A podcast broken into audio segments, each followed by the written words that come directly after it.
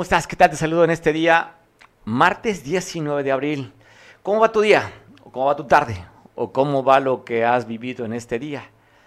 Pues espero que muy bien. Te saludo a ti que estés festejando algo importante o trascendental en tus vidas. Ya sabes, de este enorme equipo de Veo Noticias y Yo Televisión, te mandamos un fuerte abrazo.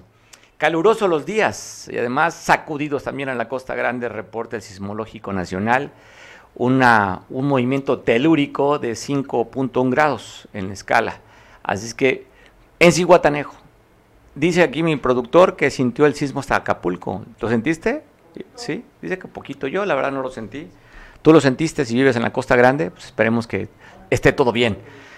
Oye, pues estamos platicando sobre esto que ha generado noticia a nivel nacional, sobre el tema del que han desechado en Cámara de Diputados la ley energética. Pero el presidente mandó una iniciativa también para la ley, pues la nacionalizar el litio. Voy a hablar, voy a platicar hasta el Senado de la República. ¿Estamos listos? Platicaré ahorita un poquito más adelante el Senado de la República para poder conversar con el senador eh, Manuel Añor Baños, que nos dé su punto de vista. Y, pues bueno, que nos dirá sobre ese asunto que le decía, generando muchísima, muchísima atención. Eh, ¿Cómo irán a votar? Ya lo sabe, se requiere una mayoría calificada. Entonces platicaremos con el Senado que están tocando justamente el tema en Cámara de Senadores, en la Cámara Alta, como se le hace llamar. Ya sabe que hay pues, dos senadores por estado y los complementan los pluris. Así es que voy a platicar con Manuel Añorbe para que nos platique cómo está, cómo se vive el ambiente dentro de Cámara de Senadores sobre esta ley, la nacionalización del litio. Hay un debate porque dice que en el artículo 27 de la Constitución ya está, ya está, o sea que era una pérdida de tiempo, eso dice la oposición. Y es por eso que en Cámara de, de Diputados mm, la oposición salió cuando tuvieron que votar. Y como no se requería más que una 250 más 1 y eso lo tenía sin problema. Morena, pues sí, sí pasó, ayer está en Cámara de Senadores. Platicaré con él. Estamos tratando de comunicarnos porque así lo acordamos para platicar.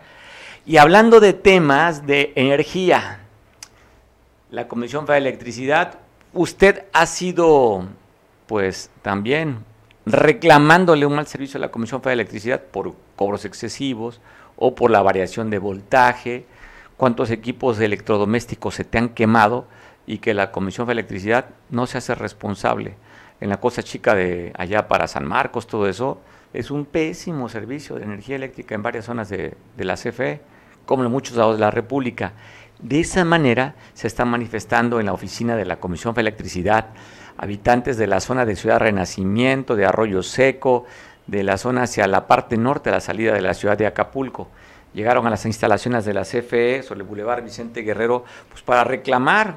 Oigan, hay varios días que tenemos apagones durante días.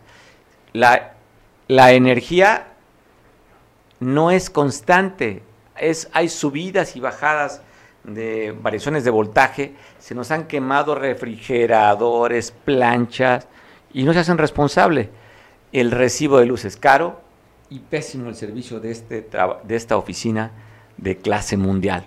Es que, pues bueno, vamos a, comentar sobre esto, el tema de las energías, y platicaré más adelante. También tenemos una llamada telefónica con Pablo Milcar Sandoval, que el día de ayer no pudo, estaba él justamente en el tema del litio. Habíamos acordado la entrevista, nos pidió que de ser posible, hoy platicaremos un poco más adelante con Pablo Milcar. Así es que, así estamos con estas cosas. Oiga, regidores de Acapulco, están hablando, de acuerdo a lo que dice el, director de Vía Pública, que los propios regidores han pedido que en esa temporada de vacaciones pues se llenen de vendedores ambulantes la costera Miguel Alemán. Hay un operativo permanente para tratar de retirar los vendedores ambulantes y evitar la mala imagen que hay en el puerto. Y dos regidores en especial, Julie Peláez y Karina Rentería, son las que pidieron que no se hiciera ningún operativo. Por el contrario, que habría que estimular y promover más la venta, la venta de vendedores ambulantes sobre la costera Miguel Alemán en esta temporada de vacaciones. pues lo dice, le decía Raúl Ceballos, que es el director de Vía Pública, oigan, pues mi chamba es esta, pero pues por órdenes de las regidoras, pues simplemente no quieren que yo siga haciendo operativos. Así es que así luce la imagen de la costera Miguel Alemán. Pues ya sabe, una costera que no podemos presumirla a más de siete meses de alerta sanitaria, baches en algunos lados, con olor fétido en otros lados, y aparte pues llena de vendedores ambulantes. Así es como vamos a promover Acapulco a Estados Unidos. Y la otra, recuerda que hay una alerta de viaje para los turistas de Estados Unidos viajar a México. Y en eso vas a promover el turismo donde existe una alerta de seguridad para los turistas en Acapulco. Así es que es el mundo al revés. No tienes nada que ir a presumir, pero vas a Orlando a promover pues, con gastos pagados. O sea, pues como no es su lana, hay un motivo, un pretexto para viajar, me apunto. Y justifico que voy a un viaje de promoción. Pero, a ver, ¿de qué sirve? Tienes una alerta de seguridad, tienes desecha las calles, tienes un alerta sanitario de siete meses y andas promoviendo el puerto. El mundo al revés. Mire, hablando del mundo al revés y cómo es que los funcionarios, es una frase que usted seguramente la ha escuchado y seguramente la ha de decir, que se suben a un, a un ladrillo y se marean. Sí, sí, y no tiene que ver con municipios importantes, ¿eh? ni con gobernadores, ni, ni nada de eso. Municipios que tienen su importancia, no importa el tamaño, pero pues no manejan ni un presupuesto como para que se sientan el chiras pelas o las chiras pelas, que hay mujeres también, y que no importa el partido político, ¿eh? aquellos que prometieron ser diferentes y que los corruptos del PRI y esas cosas que usted escucha de manera muy frecuente, no tiene que ver con partidos políticos, tienen que ver con actitudes de personas. En Tixla, el alcalde de ese lugar de extracción morenista ha citado en dos ocasiones al cabildo. ¿Cuál es el órgano más importante en un ayuntamiento? Es el cabildo. El alcalde es miembro de ese cabildo, que la ventaja del alcalde tiene, en caso que haya un empate, tiene voto de calidad y por las leyes que se estén ahí este, debatiendo en el cabildo, el alcalde tendría esa diferencia. Pero dentro del cabildo tienen el, mismo, la misma función, la misma importancia. Por un lado, el alcalde es administrador, pero dentro de las leyes de, un gobierno municipal vale lo mismo el voto de un miembro de regidor del cabildo que el propio alcalde. Nada más le digo con la salvedad que tiene el voto de calidad en caso de un empate. Pero bueno, el alcalde de Tixla cita en segunda ocasión a los regidores y vea lo que dice una regidora que hace un en vivo hoy por la mañana allá en Tixla, de que el alcalde simplemente los convoca y no los recibe. Afuera de la sala de cabildos, el día de hoy, martes 19 de abril, fuimos citados a sesión de cabildo por el presidente y se encuentra cerrada la sala. Nos citaron a las 11 horas. Es la hora que no nos dan ningún comunicado de ningún tipo. No sabemos qué es lo que está pasando eh, aquí con nuestras autoridades. Es la segunda vez que ocurre esto. A ver, compañera Chuy, ¿qué? Pues sí, lamentable los hechos que esto, digo, si se convoca una sesión de cabildo debe haber responsabilidad por parte de las autoridades que convocan, eh, toda vez de que pues todo el mundo tiene sus actividades agendadas y uno como edil responsable acude eh, en tiempo y forma al llamado, pero bueno, es la segunda vez que nos, que nos hacen lo mismo, nos dejan aquí plantados, yo creo que es una falta de respeto que se está haciendo cotidiana ya entre este gobierno municipal, muy malo, por cierto, eh, y pues bueno, queremos dejar evidencias de que nosotros estamos dando cumplimiento a lo que nos compete como ediles. Compañeros ediles, ¿qué mensaje tienen para el pueblo que nos escuchan? A todo el auditorio de nuestra amiga Esmeralda, solamente para comentar que es la segunda sesión que se nos deja plantado al cabildo y realmente es una falta de respeto. Sería todo por mi parte. Estaremos pendientes a toda información y, volveremos a, comentar con, todo el público de, de aquí del Facebook. Buenos días a todos. Pues más que nada es un falta de respeto porque ya son las 11.45 y nos citaron a las, a las 11 de la mañana y pues la verdad eso no se vale. Gracias. Buenos días, mi nombre es Magdalena Guillén Cisneros, soy también regidora de aquí del ayuntamiento y es la segunda vez que el presidente municipal nos deja plantado aquí. Estamos acá afuera, todos los este, regidores estamos aquí esperando y no viene. Y está cerrado también aquí donde vamos a entrar a, Aquí les voy a enseñar, está cerrado, miren. Y eso no quiere abrir, no nada, no hay nada. Y eso no está bien con lo que está haciendo, la verdad. No sé para qué nos convocan y no vienen, ¿sí? Muy buenos días, mi nombre es Ebernaba Casarrubias. Este, coincido con los demás compañeros, es la segunda vez que se nos convoca para una sesión ordinaria de Cabildo y siendo las 11.43 de la mañana cuando se nos convocó a las 11 de la, misma hora y pues es hora de que el presidente los demás compañeros que, que están dentro de, del cabildo no se presentan y por mi parte es una falta de respeto hacia todos los compañeros ediles y no hay más que vamos a pasar a retirarnos porque yo creo que Vamos a esperar a ver si nos vuelven a convocar, porque yo creo que no es justo. Muchas gracias. Bueno, como aquí lo vieron todos ustedes, estamos eh, aquí esperando afuera de la sala de cabildos que se nos citó con una puntualidad que llegáramos a las 11 de la mañana de este día para este, poder eh, tener una sesión que es importante para nuestro municipio porque tenemos que tomar decisiones fundamentales que afectan y que atañen a todo nuestro municipio. Lamentablemente no se encuentra ni la síndica ni el presidente, no tenemos información de por qué se nos hizo venir y no vinieron a cumplir. Nosotros tenemos que, pues pasamos a retirarnos porque la es la segunda ocasión que nos dejan plantados y lamentablemente, pues creo que no hay formalidad en este proceso de, de, que uno tiene que entrar a, cabildo con, con cierta seriedad, con cierta formalidad pues porque el pueblo de Tixla fue el que nos puso en estos lugares y creo que el pueblo no merece que nosotros estemos haciendo mal uso de nuestras funciones.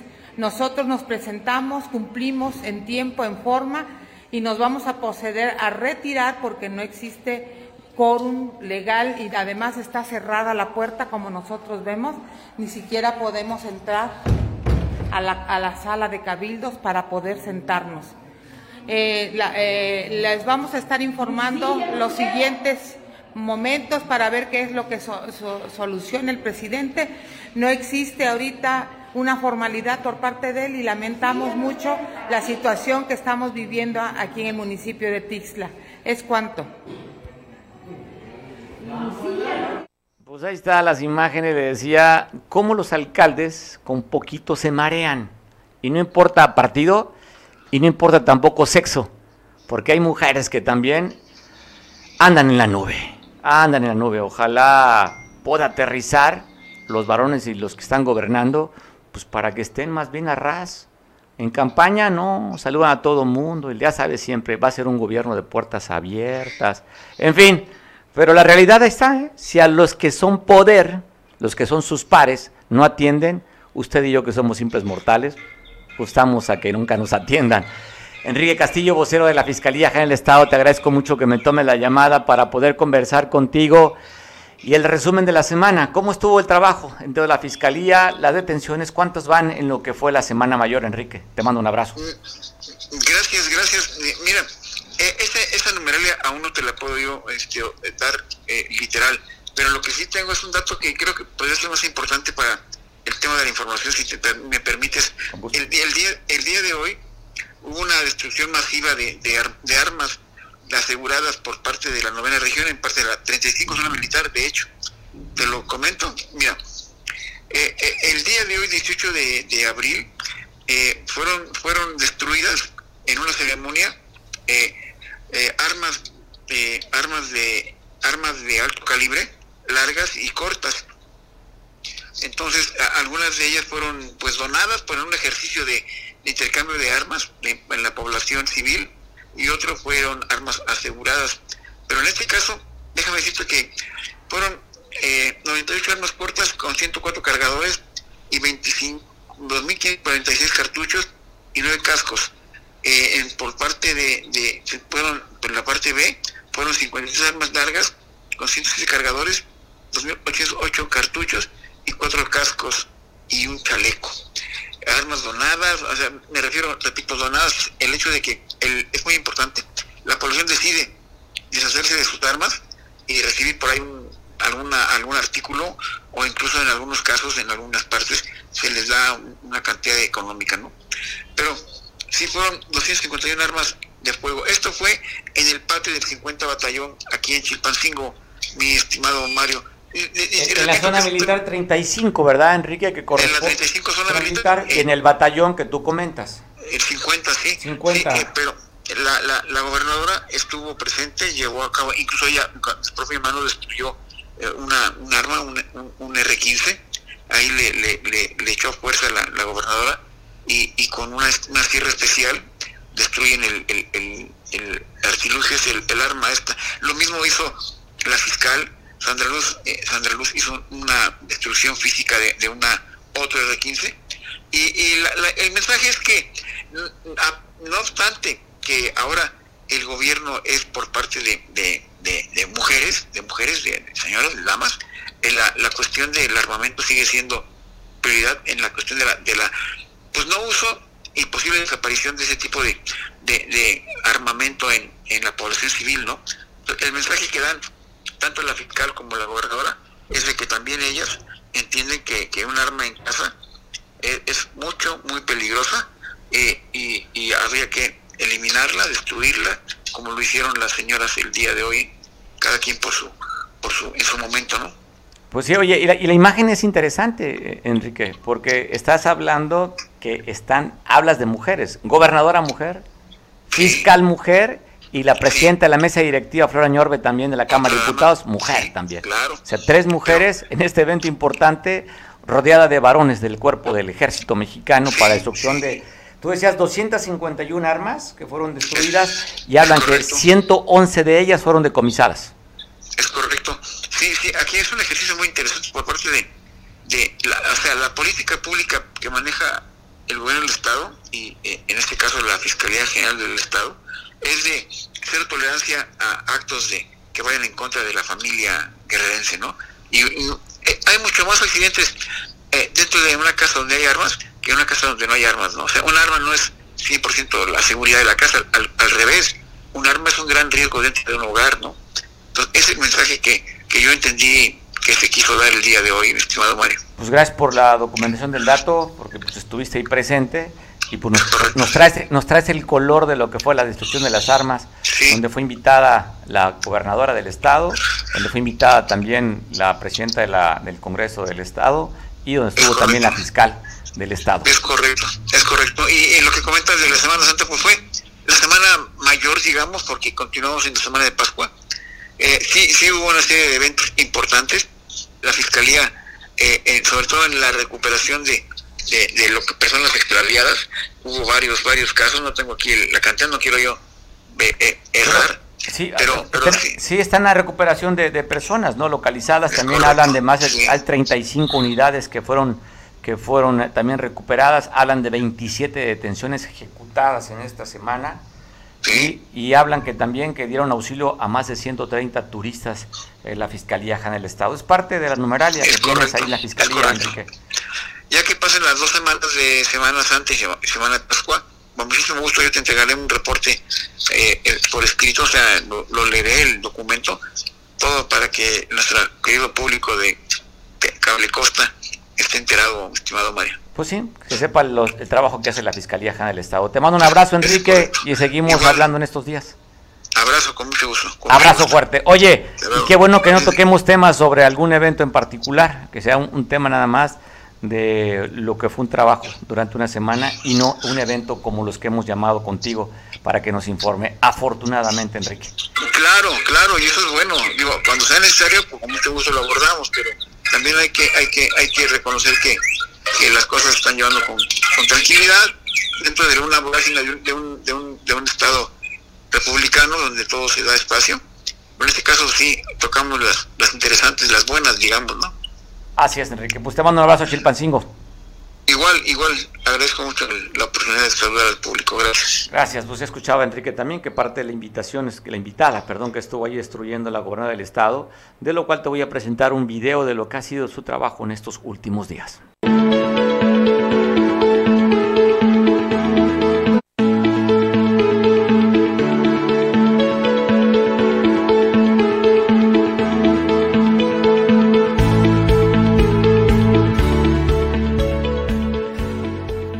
Del día 11 al día 17, que es de lunes a domingo, el cual nos arroja ya los primeros resultados. Seguiremos realizando las brigadas de supervisión con Procuraduría del Turista, con Locatel en las diferentes playas de los destinos de Ixtapa y en Acapulco y una brigada que tenemos en Ixtapa para socializar con los turistas y mantener las medidas sanitarias a lo que nos marca nuestra autoridad. Gracias a todo eso, al esfuerzo de todas y de todos, eh, Guerrero tuvo en sus diferentes destinos turísticos 220.545 personas. Esto es algo eh, excelente, una buena noticia para nuestro estado después de una pandemia, pues recibir a tantos visitantes. La derrama económica en nuestra entidad fue de 2.328.6 millones de pesos y la ocupación hotelera promedio fue del 71.1% en los diferentes destinos turísticos. Gracias por dejarnos mostrarles que Guerrero no nada más es playa y diversión, sino que Guerrero también es cultura y tradición. Muchas gracias a todas y a todos los que están en esta mesa por hacer posible esta temporada histórica sobre todo a nuestros prestadores de servicios, hoteleros, restauranteros, policías, a todas y todos los guerrerenses, gracias a su trabajo y a su esfuerzo, la temporada de Semana Santa 2022 ha sido todo un éxito.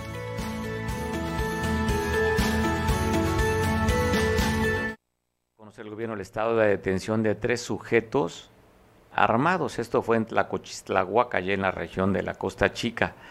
Llevaban dos cuernos de chivo y una pistola en esta camioneta. Ellos los encontraron en un camino de terracería allá en esta región. Eh, cuando le preguntaron que para qué quería las armas, dicen que era para cazar palomas y iguanas. pues bueno, pues fueron remitidos a las autoridades correspondientes, un delito federal, estos dos cuernos y una pistola, de lo cual no precisaron el calibre, pero ahí está lo que se le decomisó a, esas tres, a, estos, a estos tres varones que responden al nombre de Mónico, Antonio y Manuel. En allá iban en un camino de terracería que comunica en la Trinidad, en Tlacochistlahuaca. Tres detenidos. Y si usted identifica, si está relacionado con algún otro delito, pues hágalo saber a la autoridad para que si tengan que pagar por algo que hicieron y no han pagado, pues no le queden a deber nada a la sociedad. Tres detenidos, Mónico, Antonio y Manuel, con dos cuernos y una pistola. Ahí está la imagen, por si usted quiere hacer alguna apreciación. Oiga, hay un accidente mortal, se dio en la carretera Tlapa-Chilpancingo. Hemos estado documentando muchos accidentes en esta carretera ya por Tlapa. Otra vez de frente se impacta una camioneta Blazer con un suro del Servicio Público de Transporte y luego le pegan en la parte de atrás a la camioneta. Lamentablemente hablan de un fallecido y culpan al conductor de la camioneta blanca, de la Blazer, que sería la que ocasionó el accidente, fue detenido para investigar sobre este homicidio allá en Lapa de Comonfort. Agradezco mucho y saludo al diputado federal Pablo Amílcar Sandoval. Hola Pablo, ¿cómo estás? Te saludo. ¿Qué tal Mario? A tus órdenes, estoy aquí en la Cámara de Diputados, eh, en medio de la sesión, y con mucho gusto de saludarte. Pues gracias que tenemos la oportunidad de platicar. Oye, pues dos eventos que se dio este pasado fin de semana. Por un lado, el día domingo, que por cierto, pues poco, poco dormiste o durmieron ustedes, lo de la bancada de Morena, después de que no pudo pasar en votación la ley, eh, en la ley de electricidad. Y después viene la otra parte, hacia la iniciativa del presidente sobre nacionalizar el litio, Pablo. Están en ese tema, ¿verdad? En el segundo. Creo que se nos cortó la comunicación. Vamos a insistir. O se le, se habrá acabado el saldo al diputado. O no, el que marcamos nosotros, ¿verdad? Corrijo. Voy a platicar a ver si puedo tomar, recuperar la llamada con el diputado federal Pablo Amílcar Sandoval, diputado por el distrito 4. Tengo dudas, 4 federal. A ver si no que apoyo estamos bien en lo, No, no hay manera. No, insistiremos. Bueno, ya usted lo estaba escuchando que estaba en Cámara de Diputados. Ah, ya estamos recibiendo la llamada. Pablo, ¿cómo estás? Se nos cortó la comunicación. ¿Cómo estás? Hola, Mario. Hola, Fer. Mario, perdóname, estamos terminando justamente una reunión. Sí, perfecto. Está, sí, pues, al pendiente estamos, Fer. Aprovecho en saludarte. Gracias, Fer. Gracias, pues bueno, platicaremos un poquito más adelante. Fer es, es Fernández la que está pegada, muy cerquita del, diputado. Me decía que está, acaba de entrar a una reunión que en cinco minutos se vuelve a comunicar para poder platicar con él. Si nos el punto de vista, ¿qué fue lo que se vivió el domingo pasado? ¿Cuáles fueron las consignas? ¿Cuáles fueron los puntos de vista de Morena? Si bien es cierto, algunos tuvimos la oportunidad de ver parte de la transmisión, que fue histórico. Bueno, ya está tocando la llamada, creo que... Pablo, ¿estamos listos? No. Bueno. Bueno. Sí. Sí. Pablo, ¿estamos listos? Sí, Mario, aquí Te agradezco mucho por poder retomar la conversación. Platícanos, Pablo, en primera instancia, ¿qué fue lo que pasó el domingo? ¿Cómo se vivió eh, esta votación que resultaría ser parte de la historia, la, la, lo que el presidente ya ha propuesto de reformar lo que se hizo en el gobierno de Peña Nieto con el tema de la electricidad? ¿Qué fue lo que se vivió, Pablo, el domingo? Desde nuestro punto de vista, una ratificación de una traición a la patria. O sea, es algo gravísimo lo que pasó. Eh, en 2013 se hizo una votación en medio de moches, de maletas de dinero, y se aprobó una ley que desplazó a la Comisión Federal de Electricidad y privilegió a empresas extranjeras privadas para la generación de electricidad. Esto fue, pasó en 2013, pero ahora tenían la oportunidad de rectificar eso y sostuvieron, perdiendo la votación, por cierto, no nos ganaron ninguna votación, somos mayoría, eh, la cuarta transformación es mayoría en el Congreso. Eh, perdiendo la votación impidieron que eh, se modificara la Constitución, en primer lugar, para reconocer como un derecho humano la electricidad para tener tarifas sociales, es decir, que bajara la luz en nuestros hogares, que bajara la luz, el precio de la luz en los municipios, en los sistemas de aguas, en, la, en el alumbrado público. Eso es contra lo que votaron el PRI, el PRD y el PAN. Oye, ¿y MC también en bloque? Perdóname. ¿Y MC también en bloque votó?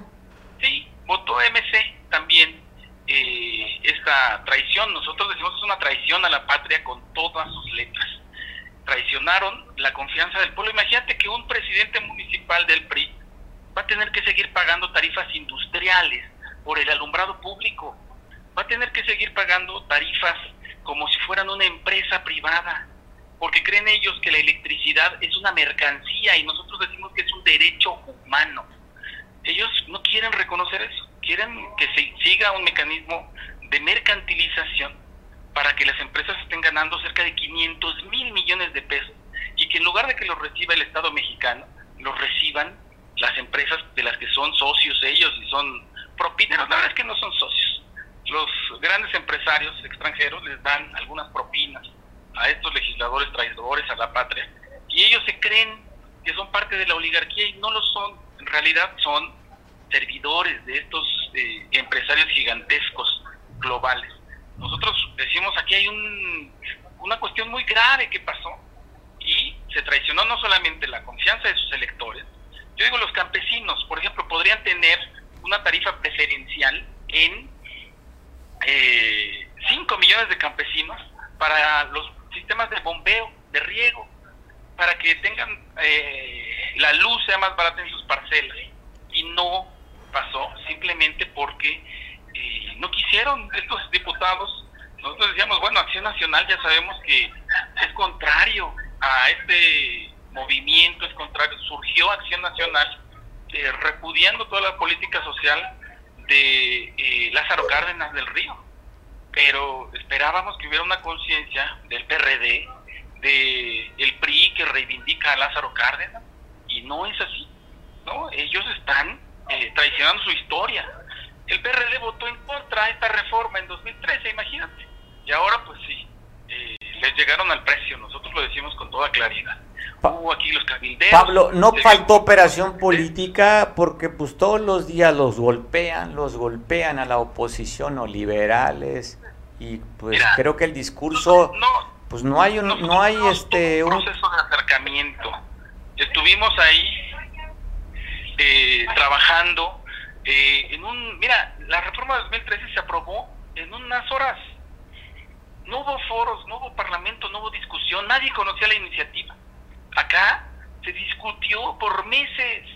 Estuvimos en foros de Parlamento abierto, el presidente eh, tiene meses que hizo su iniciativa, se discutió, se analizó, eh, tuvimos discusiones con el PRI, tuvimos discusiones con el PAN, ellos pusieron 12 elementos en la mesa, nosotros aceptamos 10 de esos elementos, los incorporamos al dictamen, se modificó, estuvimos mucho tiempo eh, trabajando con ellos y ellos después pusieron otro pretexto y otro y otro, y lo que quedó claro, si tú ves la discusión, puras descalificaciones del PRI, puros insultos, no hubo un solo elemento técnico que aducieran, no hubo un, eh, una razón, un motivo que dijeran, no, por esto estamos votando en contra, no.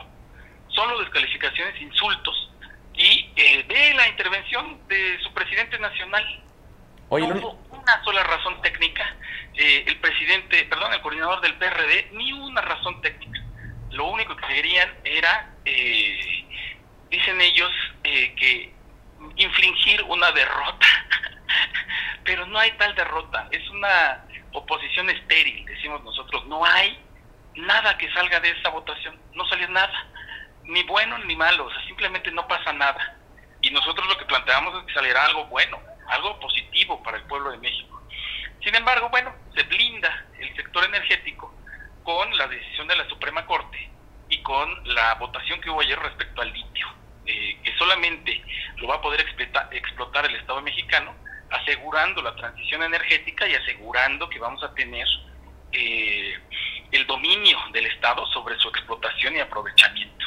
Oye, hablan de que el artículo 27 de la Constitución estaba implícito el tema del litio, que era pues ya perder el tiempo, es lo que dicen. De todo el subsuelo, es decir, el artículo 27 sí dice que todos los metales, ya imagínate, el oro, la plata, eh, pues son de la nación, pero los explotan extranjeras, mineras extranjeras, como en Guerrero tenemos el caso, y se lo llevan, y no nos pagan prácticamente nada, de 5 a 50 pesos nos están pagando por hectárea concesionada al año y nada más. Entonces nosotros decimos, pues es absurdo que se estén llevando la riqueza de nuestro subsuelo y no tengamos nada a cambio, municipios, el estado de Guerrero, que es lo que tiene en beneficio de toda esa riqueza multimillonaria que se tiene. Entonces, planteamos que el litio no se lo lleven al extranjero, no sirva para el desarrollo de otros países, sino que sirva para el desarrollo de México y de la transición energética que sí necesitamos y que sí estamos apostando en Morena, en la cuarta transformación, para que haya un futuro más limpio para nuestros hijos y no estemos nosotros con energías eh, obsoletas. Estamos apostando por el futuro. Oye, Pablo, ah, que hablan de que ya hay ocho contratos que se, que se dieron en el gobierno de Peña Nieto para la extracción de litio. Y Pero solo uno está eh, teniendo explotación. También habla, eh, se, estableció pues que se respeta lo que ya hay, no se aplica la ley de manera retroactiva en perjuicio de nadie, pero eh, solamente hay uno que está siendo explotado. Pero, entonces, ¿y los, entonces sí existen los demás porque hablan de empresas chinas, norteamericanas, canadienses y de Gran Bretaña. ¿Sí existen esos ocho contratos que dicen? Pues lo que hay son eh, permisos, no son contratos. Hay permisos. Y entonces eh, lo que estamos planteando pues es que se revise si ya están en fase, pues algunos no tienen permisos pero no están ni siquiera explorando. Entonces, eh, todo eso se va a tener que revisar a la luz de la reforma que se aprobó ayer. Eh, nosotros, te insisto, lo que decimos es México tiene una de las riquezas mineras más grandes del mundo y tenemos eh, yacimientos de litio probados. Uno de los más grandes yacimientos eh, está en nuestro país, o de los proyectos, perdón, de extracción de litio están en nuestro país. Y eh, la- las empresas más grandes están buscando explotar en México el litio. Entonces decimos que sirva para el desarrollo nacional, que sirva para el desarrollo de nuevas tecnologías, de empresas eh, nacionales y se va a crear un organismo similar a, a Pemex, ¿no? digamos, con las mismas características, que es el que se va a encargar de que la nación tiene, tenga el dominio de la extracción Del de este Oye. Pablo dice que esté en esta ley, pero que no le están dando recursos, que lo van a mandar ya sea a la Secretaría de Energía o Economía, pero que no están asignando recursos a esta nueva dependencia. Mira, eh, yo lo que creo es que tenemos que, se tiene que resolver todo eso. Este es el inicio, obviamente, y necesitamos eh, puntualizar cómo se van a obtener todos los recursos y cómo va a funcionar esta nueva eh, entidad. Creemos que lo fundamental es que sea del Estado mexicano, no sea una empresa privada, porque aquí lo que dicen es pues, que funcionen como empresas privadas. ¿Qué tienen las empresas privadas? Que lo que quieren es lucro no quieren beneficio social, beneficio, beneficio para los mexicanos. O sea, si hay un margen de utilidad, lo que hace una, eh, una empresa pues es llevárselo Claro, al extranjero, generalmente. Pero una, una entidad pública lo que tiene que hacer es bajar el costo. ¿no? Por ejemplo, si una empresa energética privada produce luz a un precio y tiene un margen alto, pues para ellos es utilidad pero para una empresa eh, pública, digamos, para una emp- entidad pública, pues lo que tienen que hacer es bajar los las tarifas de electricidad, ¿no? Y entonces eso es un beneficio para el pueblo. Entonces hay una gran diferencia entre que sean privados los que generen la electricidad y que sea una entidad pública o privados los que extraigan el litio y una entidad pública. Entonces eh, nosotros lo vemos con mucha claridad. El tema es que eh, hay intereses gigantescos. Nosotros lo decimos con toda claridad. Hubo, estuvieron aquí los cabilderos, los, eh, empresas extranjeras, cabilderos extranjeros, presionando a los diputados del PRD, del PRI, del PAN, del MC. Y eso es lo que nosotros decimos, es una traición a la patria directamente. Bueno, Pablo, va a ser interesante lo que suceda después de este debate. Y lo que sí vemos que en la otra iniciativa quiere mandar el presidente con la reforma electoral, complicado que pase. Pues mira, tendremos que discutirlo. También se dará una discusión pública porque obviamente eh, pues el PRI está siendo muy enfático, muy escandaloso. Pero mira, nosotros también pues tenemos la mayoría para aprobar re- reformas a las leyes secundarias y eh, podemos empezar a dibujar una eh, reforma electoral en, las en las leyes secundarias. Veremos para qué nos da. Lo que sabemos es que pues, tampoco vamos a estar contando con quienes están traicionando a la patria en una cosa y no van a querer salvarla en otra tampoco. Entonces, eh, vamos a ir avanzando nosotros con lo que tenemos que es la mayoría en, en ambas cámaras del Congreso de la Unión. Aunque además recordar que para una modificación de la ley de algún artículo de la Constitución se requiere eh, la mayoría calificada, que no la tienen ustedes, Pablo. Así es, y pues llamaremos a votar en 2024 para tener la mayoría calificada y no estar esperando a, a estos eh, actores políticos que sus intereses están fuera del país. Oye, ¿no son buenos los con- no son buenos los contrapesos, Pablo? Sí, en, en el marco del, del diseño republicano, no en el marco de los intereses económicos de unos cuantos. Yo digo, el contrapeso está dibujado en nuestra constitución, en el Congreso, en el Poder Judicial, no en los partidos.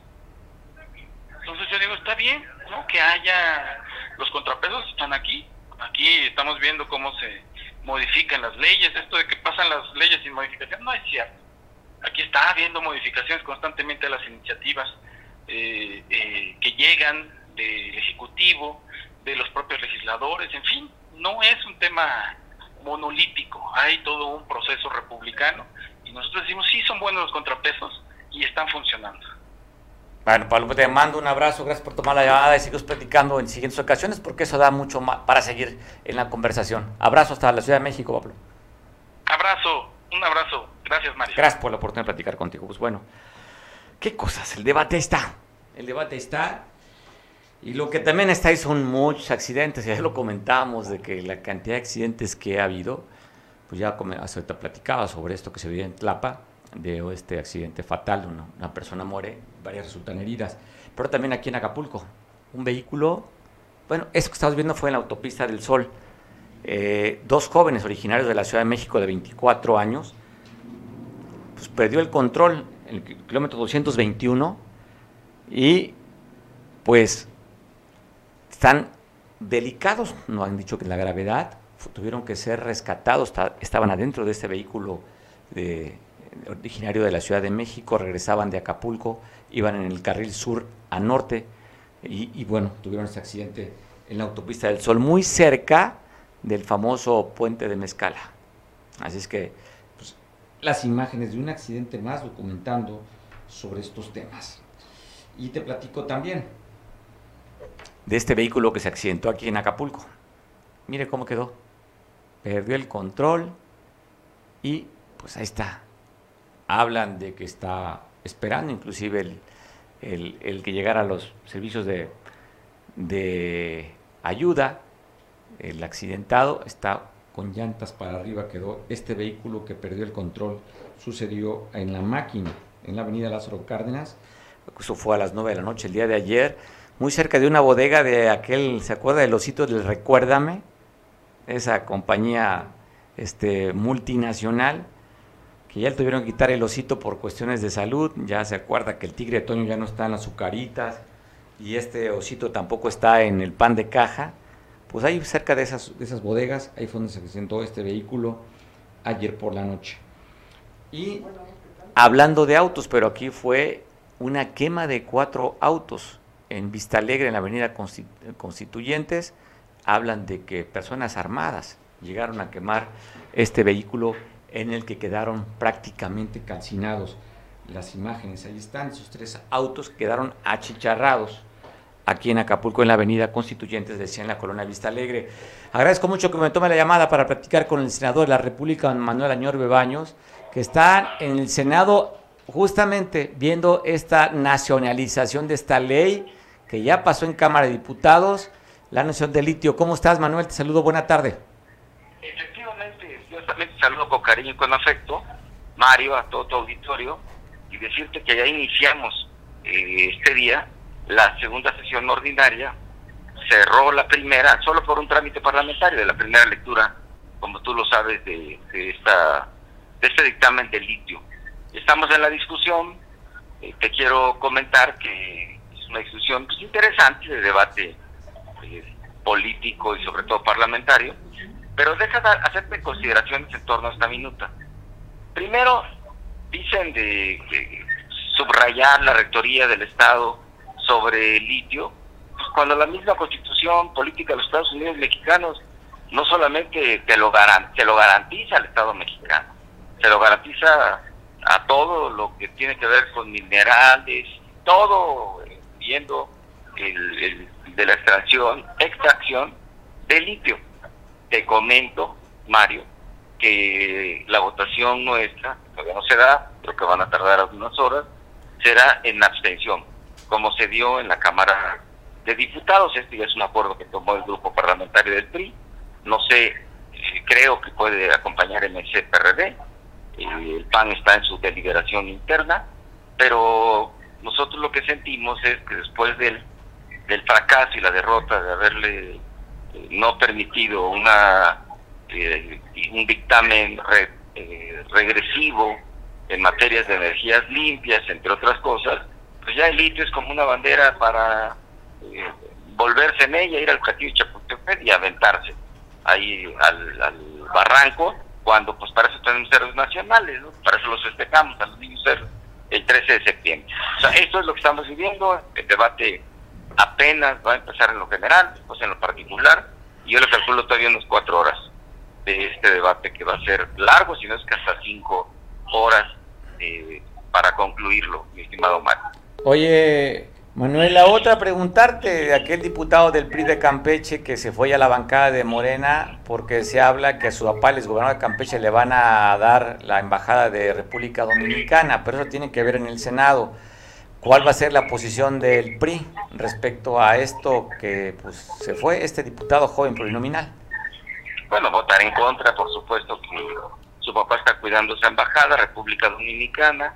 Entiendo que en la República Dominicana también le ha llovido, le ha llovido sobre mojado eh, por grupos parlamentarios ahí diversos y sobre todo también eh, en el ánimo, en el ánimo de pues, exhibir una traición para el PRI que lo hizo gobernador interino y, a este diputado lo hizo diputado plurinominal.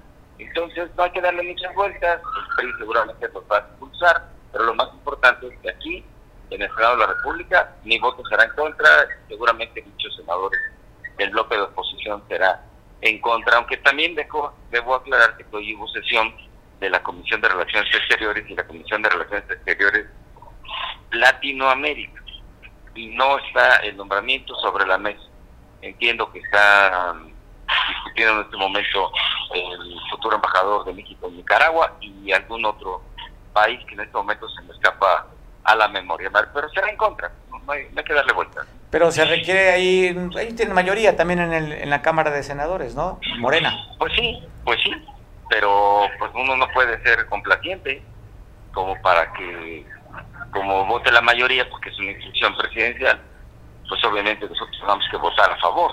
Ellos van a querer votar a favor nosotros en contra.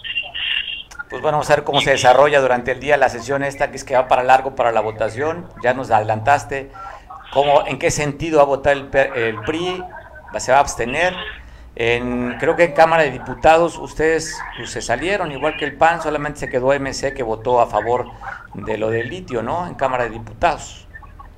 Sí, acá no, no hemos tomado ningún acuerdo de salir, nos vamos a dar el debate. Ok. Nos vamos a dar posicionamientos también. ¿no? ¿Vas a subir toda la tribuna? Eh, seguramente sí, ya tengo algo preparado. Porque a mí me da la impresión, me da la impresión que pues es una bola de humo, ¿no? O sea, te voy a dar un dato del famoso litio porque no toda la gente le entiende. ¿Sabes cuántas toneladas exportamos el año pasado? No, ni idea. Ni idea, ¿verdad? No. 40. 40 toneladas. exportó Australia? 42 mil. Y de ahí hacia abajo un poco los países que lo que lo extraen.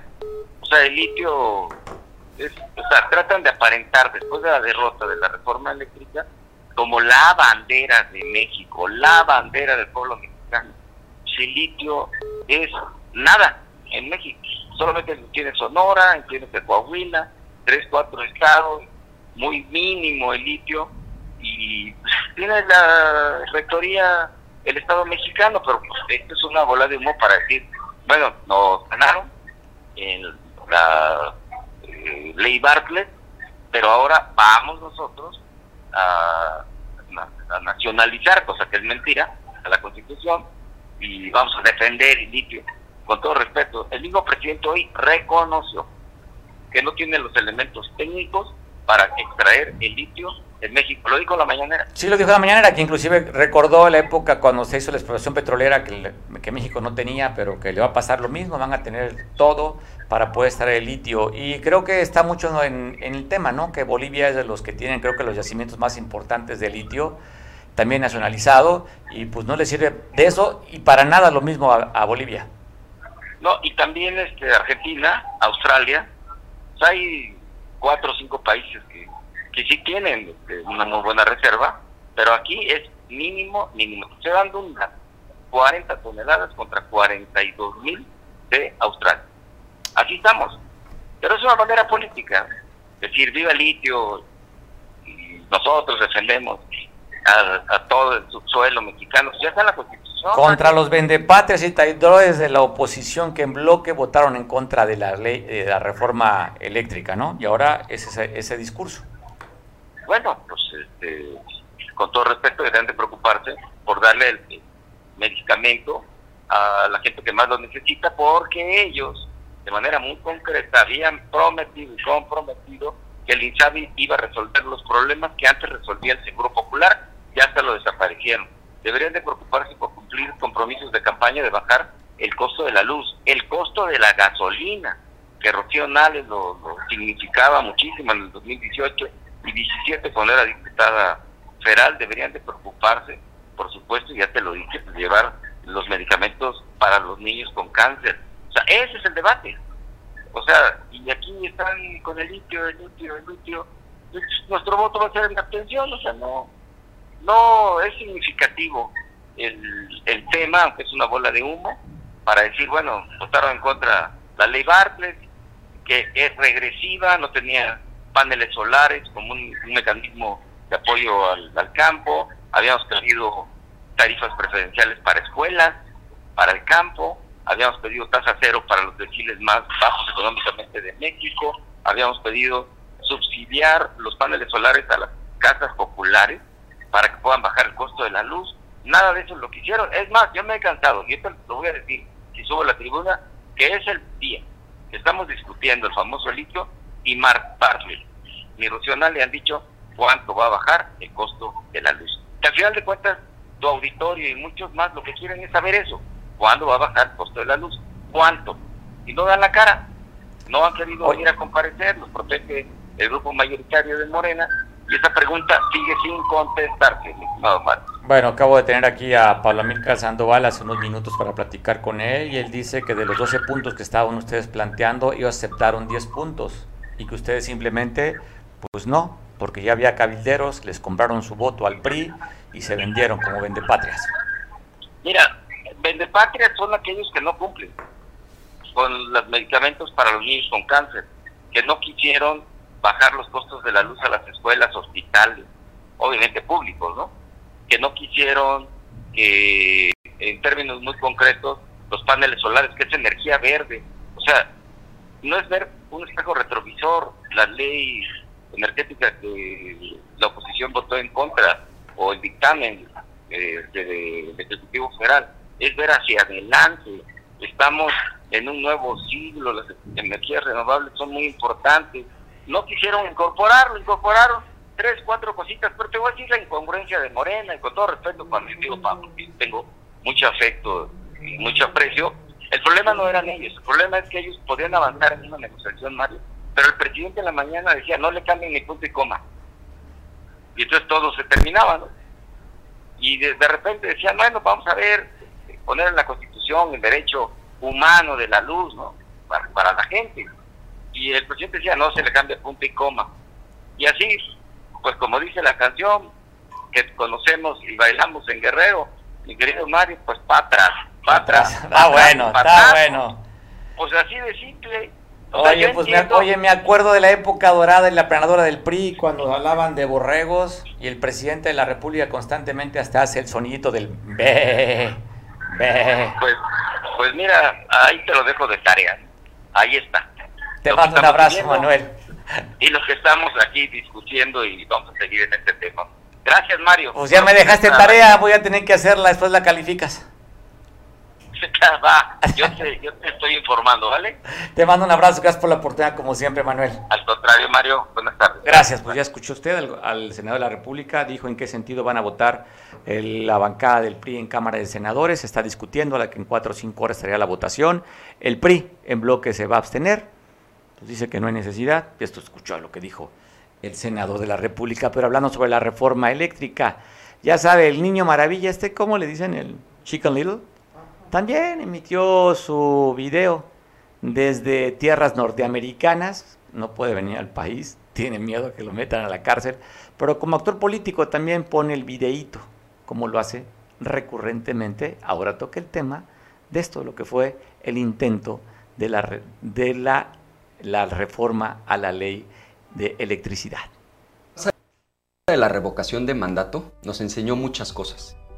Una cosa muy importante que aprendimos es que la oposición unida le sirve mucho a México. Y eso que aprendimos sirvió para frenar otra necesidad del presidente y de su gobierno. Su reforma eléctrica, la llamada ley Bartlett, no alcanzó la mayoría calificada en la Cámara de Diputados. Era una iniciativa que iba a causar muchísimo daño por una razón muy simple. Porque la ley Bartlett pone la energía sucia y cara, por ejemplo, la que se produce quemando combustóleo, o sea, el subproducto más contaminante del petróleo, por encima de las energías limpias que se producen con el viento, con los rayos del sol y que son más baratas. O sea, ¿en qué cabeza cabe poner energía sucia y cara por encima de la que es limpia y barata? Y además, nos querían regresar al tiempo de los monopolios de Estado. Y mira que hicieron de todo para pasar la iniciativa. O sea, Morena y sus aliados buscaron la manera de bloquear la entrada de los diputados de oposición para que no pudieran votar. Ahora, cuando eso no les funcionó, cambiaron la fecha de última hora para votarla nada menos que en Domingo Santo. Pero a pesar de todas sus triquiñuelas, su iniciativa no pasó, porque la oposición... Bueno, vamos a dejar suspendido por un momento a, al chico maravilla, Roberto Camps, después de lo que ha sido todo un evento eh, a través de los diarios, las notas.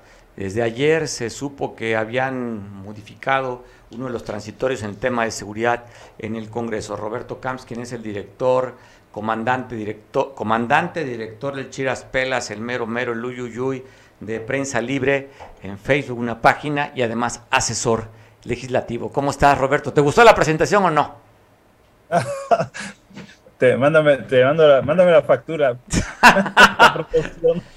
Oye, Roberto, cuéntame cómo este asunto que ha generado muchísima polémica. Ya había a la presidenta de la Cámara de la presidenta de la mesa directiva de la Cámara de Diputados, Flora Ñorbe, al coordinador de los priistas y también la posición del PRD sobre esta modificación del transitorio de seguridad de la ley? Bueno, eh, en mi opinión, eh, muy, muy personal, nada que ver con lo que puedan pensar los diputados y menos los del PRD, aclaro, eh, me parece un tema sumamente irrelevante, sumamente irrelevante hacia afuera, hacia la sociedad, que, pero que sí daña la integridad del Congreso, daña la imagen del Congreso, irrelevante porque es muy fácil de subsanar, va a ser subsanado, se va a retirar la publicación de una ley que llevaba un transitorio alterado y que no va a ocurrir nada. Entonces lo que queda es, un gran escándalo y un asunto interno en el Congreso eh, de más de lo mismo que hemos vivido la pasada y esta legislatura, eh, nada más recordar que al diputado Héctor Presa en algún momento eh, denunció que se le falsificó la firma.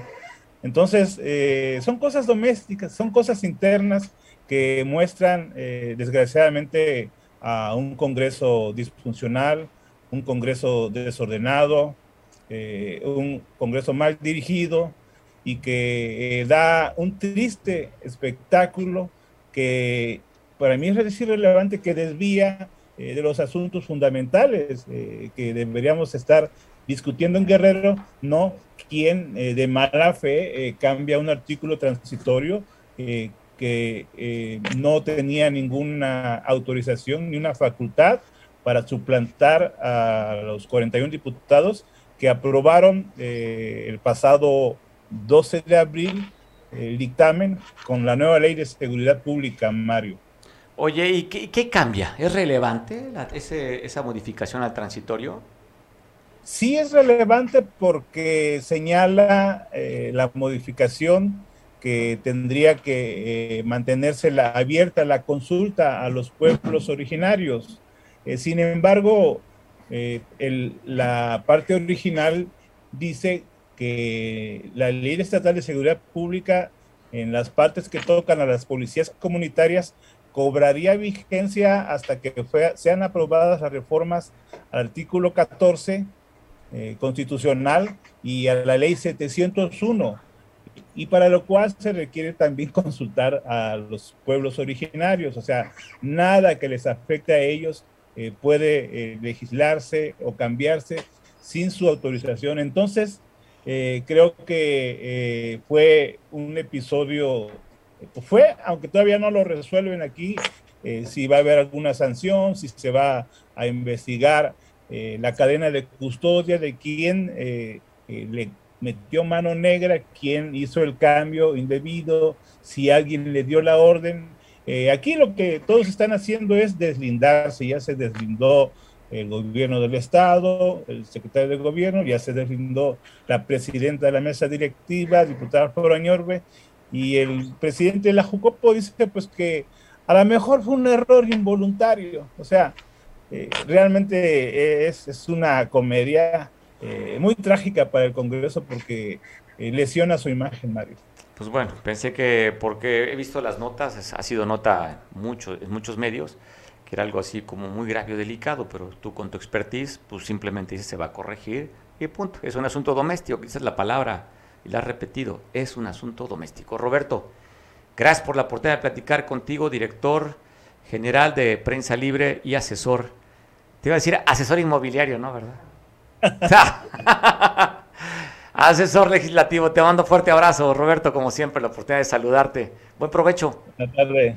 Un abrazo. Buena tarde. Pues ahí está. No, pues yo pensé que era algo más relevante, pero alguien que sabe, por eso buscamos al experto para que nos dé sobre este mismo tema. Pues nos vemos mañana a punto de las 2 de la tarde, ya nos pasamos 6 minutos más de la hora y aquí no pagan horas extras, ni hablar. Yo sé que usted nos quiere seguir viendo, pero no, ya tenemos que ir a comer.